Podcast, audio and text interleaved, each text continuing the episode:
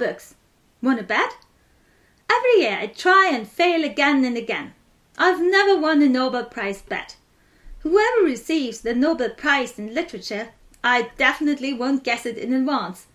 Shall we bet? I'm pretty good at the Oscars, even though film is not my forte. But the Oscar ceremony is not a big secret. There are nominees and favourites, and I regularly win many chocolate bars, our preferred bet. Whoever among my friends makes the, most accurate predictions, who wins which Oscar for what, gets it all.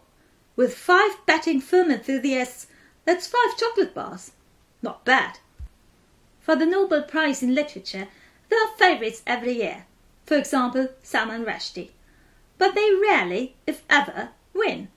Instead, it usually goes to prominent authors whom one doesn't necessarily like. I'll admit I'm not a Peter Handke fan. Or to unknowns whom the world has never heard of. Louise Glück. The list of those who deserved it but didn't get it is endless, and the list of those who got it without deserving it is not quite as long but certainly exists. I just say two words Bob Dylan. Last year it was Annie Ernaux's turn, so this year, following the Nobel Prize logic, it could have been an unknown man of non-European origin once again. In any case, it was high time to finally honour a playwright. And lo and behold, this year it's Jon Fosse. For a change, they got it right this time. But if you ask me if I bet on him, unfortunately, I did not.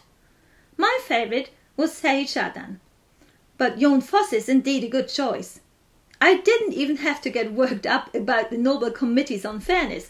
However, there's no chocolate bet winner now because no one had placed their bet on Fosse. So I quietly sneaked to the kitchen drawer and munched on my own bet. Not bad either. By the way, they also make Nobel Prize medal out of chocolate, in case anyone happens to be thinking about a Christmas gift for me.